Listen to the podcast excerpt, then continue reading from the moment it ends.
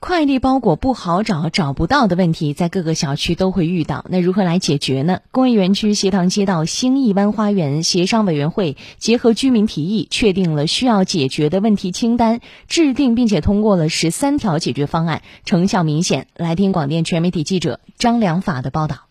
快递毕竟是我们生活的一部分嘛，一旦丢失了，其实不管东西大小，那业主心里也会不舒畅。居住于兴义湾花园的业主袁女士，由于小区快递包裹间堆放无序，所以不止一次丢失过快件包裹，无奈只好反复找快递公司索赔。而如今，随着小区快递包裹间十三条解决方案的出台，困扰袁女士心头的难题很快迎刃而解。这且不算，袁女士还主动报名加入了快递包裹间志愿者服务行列。现在就很好，哪一层原来就是这一个架子，这两层是一动的，它就特别的乱，就根本找不到自己，就变成了你来一次翻一次，来一个人又翻一次。所以我一到这儿，我就会给他做一个整理，每一幢楼就一个架子，层都做了分级，让他一拿就拿得到。其实对于我们业主而言，我们是希望能够不要在这儿耗费太多的精力。见此情形，前来投放包裹的快递小哥们也是如释重负。这每一层的话都分开来，件就不堆在一起了呀。带了好处，精准投放。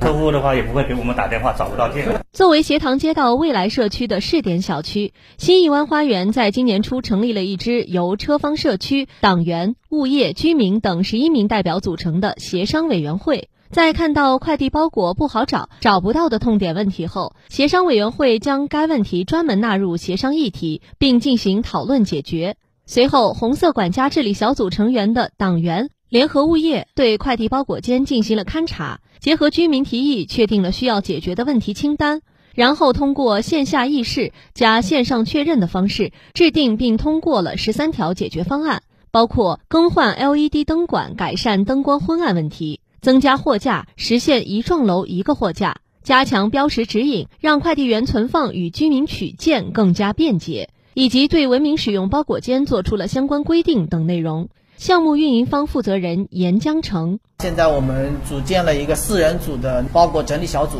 他们会就是自己安排时间过来，就是把包裹给它摆摆整理好。对于比如说长期不拿的，可能要通知或者退回给快递公司，就保证这个里面是清洁的吧。新义湾小区协商共治，快递包裹不好找，找不到痛点，看似一件很小的事情，但实际上在基层社会治理中却充分贯彻了共建、共治、共享的理念。斜塘街道党工委副书记、办事处主任杨淑锦。那么具体在这个推行的这个过程中呢，我们坚持三个原则吧。一个就是党建引领，新义湾的这个活动中间有很多的党员积极分子在中间参与。第二个呢，社区搭台，充分动员我们的民众参与社区的自身的治理过程中。那么第三个呢，就是民众的参与。就是我们的民众真正的发挥主人翁的意识，参与到社区的自治和社会的自治过程中来。下一步，杨淑琴表示，将在辖区更大范围、更广领域借鉴并推行新怡湾小区协商共治快递包裹的路径和方法。